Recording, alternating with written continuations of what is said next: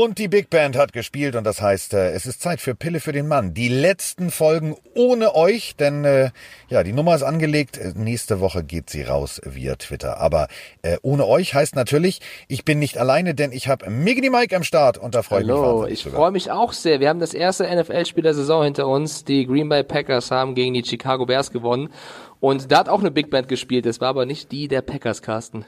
Äh, der, der Bears, war, der Bears. Es war, das war auch nicht die Big Band der Packers. Also es war überhaupt keine Big Band. Das war ähm, eher so, ja, was, was sollen wir jetzt sagen? Also ein Screen Pass bei Dritter und 40. Also was, was war das jetzt? Die Mini Playbook Show oder was? Also das war grausam. Das war kein schöner Football. Das war keine, ja, keine repräsentative Geschichte, dass du sagst, das ist das Eröffnungsspiel der 100 Jahre NFL-Saison. Ein bisschen schade für so einen Season-Opener. Ja, es waren eigentlich zwei gute Leistungen der Defenses, aber die Offense hat auf beider Seiten, wie ich finde, enttäuscht. Es gab einen einzigen Touchdown, Jimmy Graham, nachdem Aaron Rodgers mal einen Wurf ausgepackt hat, der gar nicht so gut war, fand ich. Graham hat ihn gut gefangen.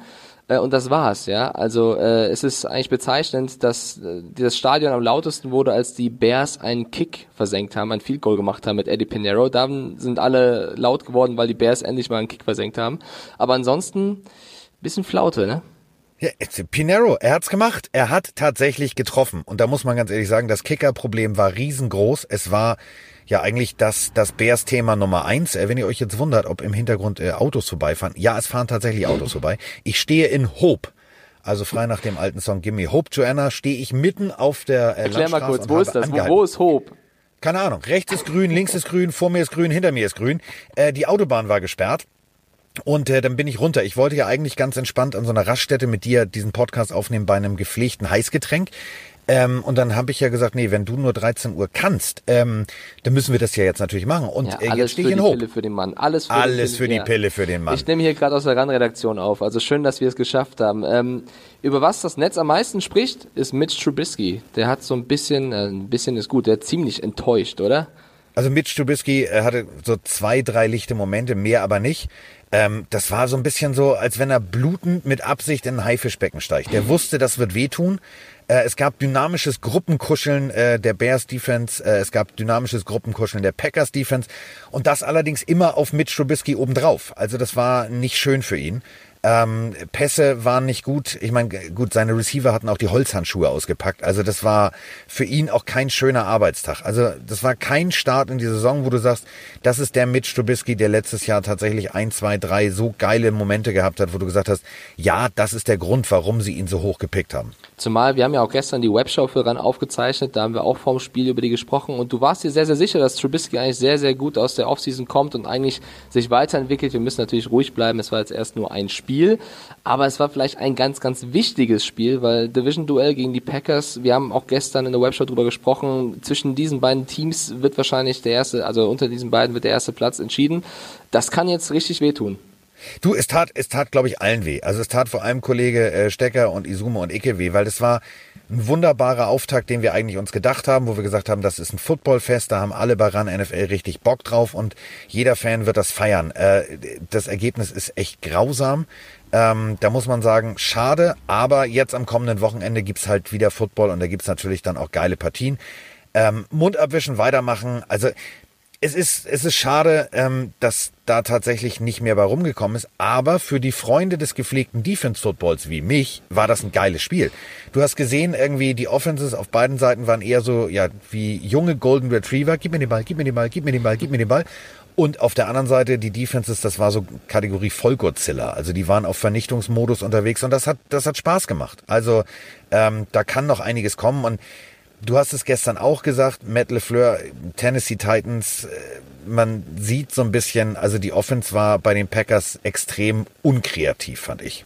Ja, die Defense, Kali Mack, die haben ja ordentlich Druck gemacht, die haben das gehalten, was sie vorm Spiel gesagt haben. Also Kali Mack selber, Tackle for Loss ein, Leonard Floyd hat zwei, Roy Robertson Harris auch zwei. Also die haben schon richtig Gas gegeben. Umso enttäuschender eben, dass es auf der Offense-Seite nicht so funktioniert hat. Und Matt Nagy hat nach dem Spiel selber gesagt, ey, drei Punkte, das sind nicht wir, das äh, müssen wir in Zukunft besser gestalten. Also der war natürlich richtig angefressen nach dem Spiel. Na gut, ihr könnt jetzt bei Antonio Brown anrufen und sagen, du, ähm, sag mal, hast du nicht Bock bei uns zu spielen? Ähm, wir würden den Raiders dafür einen Sechst- oder Siebtrunden-Pick geben. Also der ist ja nun mal raus. Ähm, ich glaube wirklich, dass tatsächlich bei der Offense ähm, irgendein Big Play Receiver, der fehlt da. Da fehlt eine Anspielstation, die Mitch Trubisky Ruhe gibt und wo er sagt, ich weiß genau, der lässt mich nicht im Regen stehen. Der, den kann ich anspielen und da kommt der Ball dann auch hin. Also da fehlt noch ein bisschen was. Aber du hast es selber gesagt, das war das erste Spiel. Die Saison ist jung und ähm, da kann man jetzt noch sechs bis zwölf Stellschrauben drehen. Was glaube ich auch gefehlt hat, also Howard hat die Bears ja verlassen und man hat so ein bisschen gehofft, dass David Montgomery, den sie in der zweiten Runde gepickt haben, so ein bisschen die Fußstapfen da ausfüllt äh, als Running Back. Der hatte gestern auch nur sechs Carries für 18 Yards, also drei Average. Das ist jetzt auch nicht, äh, also war kein großer Faktor im Spiel. Das hätte natürlich ein Trubisky auch noch entlasten können. Ja, vor allem hast du einfach gesehen, Trubisky wirklich mehr oder minder permanent auf der Flucht. Seine Füße stehen überhaupt nicht richtig. Ähm, dann guckt er erst nach unten, bevor er wirft. Ähm, da waren so zwei, drei Momente. Links und rechts war komplett frei. Da war kein Cornerback in der Nähe des Receivers. Ähm, die sind auch tatsächlich so gut gelaufen, dass sie den Ball einfach nur hätten in den Lauf kriegen müssen. Und dann wäre das einfach mal ein Touchdown gewesen. Und er versemmelt also ich, ich höre da so ein bisschen raus, Carsten, du nimmst Trubisky auf jeden Fall noch einen Schutz, oder? Ich nehme ihn, du, ich nehme ihn noch in Schutz. Aber wie gesagt, diese Szenen, da hätte er den Pass einfach anbringen müssen und das hat er nicht. Und deswegen kann ich natürlich verstehen, dass viele, viele äh, Chicago Bears Fans sagen, äh, Digga, sag mal, was ist mit dir los? Ähm, du siehst wirklich ähm, in der Wiederholung, du siehst die, die Hinter-Quarterback-Kamera und du siehst, dass rechts und links äh, einfach das gelobte Land nur noch grün ist bis zur Endzone. Da war keiner. Und er sieht nicht, dass der Receiver frei steht. Und ähm, das ist natürlich auch seinem Alter und seiner Erfahrung geschuldet. Aber auf der anderen Seite, und das ist eben der Punkt, ähm, Aaron Rodgers hat es nicht viel besser gemacht. Und ähm, deswegen muss man sagen, die beiden Defenses haben ihren Job gemacht und zwar mit Sternchen. Die haben einfach mal verhindert, dass äh, der Gegner punktet. Und äh, ja, die Bears haben es einfach einmal nicht verhindern können und somit hatten wir irgendwie ein schnödes, ja, ganz schnödes Endergebnis. Nicht schön, 3, aber ja. es ist okay. Das war der Unterschied. Ich bin so ein bisschen, ich mache so ein bisschen schärfer. Also ich finde auch, schon, mir ist schon klar, dass beim Quarterback-Spiel mehr zusammenkommt als nur, wie gut kann der Quarterback werfen, wie gut wird er geschützt, ist klar. Ich bin aber so ein bisschen dabei, Trubisky hat für mich mittlerweile keinen Welpenschutz mehr. Also er muss jetzt einfach zeigen, was er drauf hat. Ich finde, gestern war ein unglückliches, unglückliches Spiel. Ähm, trotzdem kann er es besser machen, weil er hatte ja dann nochmal die Chance, einen, einen Touchdown zu erwerfen, äh, wirft dann aber eine Double Coverage, wo Amos, also auch noch der Ex-Bear-Spieler, den, den Ball pflückt und eine Interception äh, zieht und damit ist das Spiel vorbei. Also ich finde, äh, er hat mich, ich bin ehrlich, er hat mich schon ein bisschen enttäuscht gestern. Na ja, gut, also für die Chicago Bears-Fans ist es ganz, ganz hart. Also nach über 200 Tagen warten denkst du, yes, alles klar, genau. Double Doink ist vergessen, wir fangen neu an, wir werden richtig angreifen, wir haben die geilste Defense.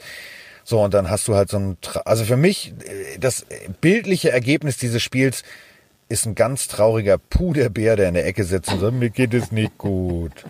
Ja, schön, dass du das mal so schön, so schön verbildlich hast, auf jeden Fall. Das nächste Spiel der Bears ist dann äh, auch gar nicht so einfach, und zwar geht das äh, nach Denver gegen die Broncos. Also nicht so einfach im Sinne von Mile High, ne?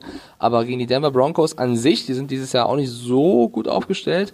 Da kann man sich schon mehr ausrechnen. Ähm, ich meine, auf die Defense können sie ja bauen. Das ist eben der Punkt. Aber die Defense der Broncos darfst du halt auch nicht vergessen. Also Mitch Trubisky hat ordentlich vors Fressbrett gekriegt gestern und äh, das wird ein, wird ein Von Miller und Co. Äh, auch sehen und sagen, alles klar, wir können mit unserem Druck das komplette Passspiel äh, der Bears ad absurdum führen und sozusagen negieren.